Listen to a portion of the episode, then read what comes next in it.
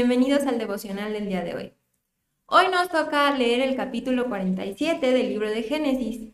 Si no estás siguiendo el plan de lectura, te invito a que lo hagas porque eso te dará un mejor entendimiento de lo que vamos a estar leyendo el día de hoy. Vamos a comenzar leyendo Génesis capítulo 47 versículos 5 y 6 que dice, Entonces el faraón dijo a José, Tu padre y tus hermanos han venido a estar contigo. La tierra de Egipto está a tu disposición.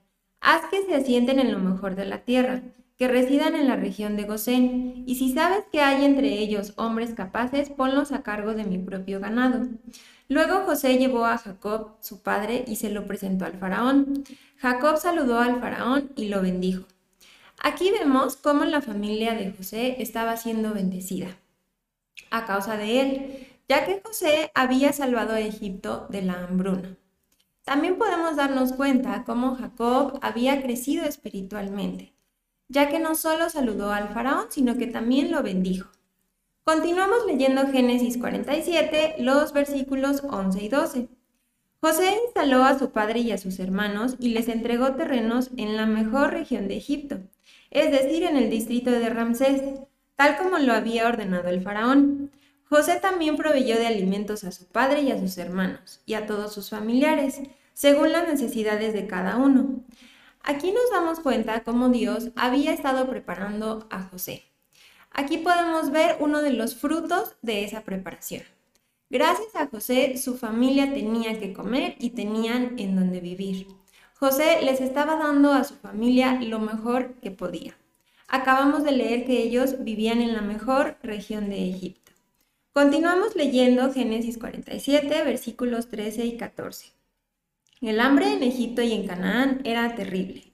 No había alimento en ninguna parte y la gente estaba a punto de morir. Todo el dinero que los habitantes de Egipto y de Canaán habían pagado por el alimento, José lo recaudó para depositarlo en el palacio del faraón. En este capítulo también podemos ver cómo José era un excelente administrador. Y nos damos cuenta que además era un hombre honesto, ya que en ningún momento le robó al faraón. Él pudo haber manejado las finanzas a su conveniencia, pudo haberse quedado con dinero y sin embargo él fue honesto. Más adelante, en los versículos del 15 al 26, podemos ver cómo, bajo la administración de José, el faraón prosperó. Sus riquezas y su poder fueron multiplicados gracias a José. También podemos ver cómo José fue un hombre que no solo cuidó de su familia, sino que también cuidó de otros. Y les dio de comer a cambio de una quinta parte anual del producto de la tierra. Hay muchas cualidades que podemos seguir resaltando en este capítulo acerca de José. Pero lo que más me llama la atención es cómo José, aunque pudo haberse vengado de su familia, no lo hizo. Él decidió pagar el mal con el bien. Y además de eso, cuidó de su familia y cuidó de otros. Por eso he titulado este devocional Cuida de tu familia. Y hoy quiero preguntarte, ¿cómo estás cuidando de tu familia? ¿Qué también estás cuidando de tu familia?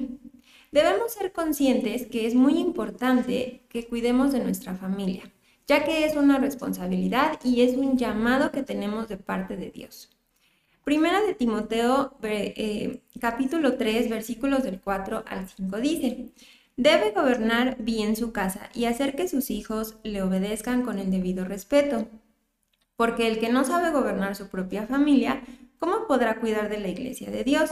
Este es un versículo dirigido a los varones. Y primero de Timoteo 5.8 dice, el que no provee para los suyos y sobre todo para los de su propia casa, ha negado la fe y es peor que un incrédulo. Es importante que entendamos que la familia es lo que le da solidez al cuerpo de Cristo, es decir, a la iglesia. Pero también la familia es lo que da solidez a la sociedad y al país. Por eso es muy importante que nosotros cuidemos de nuestra familia. La idea es que cuidemos de nuestras familias de tal manera que podemos honrar al Señor. Ahora, es muy importante que para que nosotros podamos cuidar correctamente de nuestras familias, no solamente tenemos que creer en Cristo, sino que además tenemos que aprender a depender de Él y a obedecerle en todo. La Biblia tiene principios para el matrimonio, para la crianza de los hijos, tiene principios sobre cómo debemos conducirnos por la vida, nos enseña lo que está bien, nos enseña lo que está mal. Hoy quiero preguntarte qué tanto estás obedeciendo a Dios, qué tanto estás aplicando la palabra de Dios en tu vida, en qué áreas de tu vida estás dependiendo de Dios y en cuáles no. Y qué también estás cuidando de tu familia. Si tienes, eh, si estás casado, quiero que hoy puedas hacer ese ejercicio de preguntarle a tu cónyuge que también estás cuidando de él, que también estás cuidando de tus hijos. Es muy importante que así como lo hizo José, nosotros le demos también lo mejor a nuestra familia y que podamos honrarla, porque eso honra a Cristo. Termino con Salmos 127, 1 que dice, si el Señor no edifica la casa, en vano se esfuerzan los albañiles. Si el Señor no cuida la ciudad, en vano hacen guardia los vigilantes. De nada sirve cualquier cosa que hagamos si Dios no está en medio y no está presente. Seamos personas que honremos al Señor y que cuidemos de nuestras familias.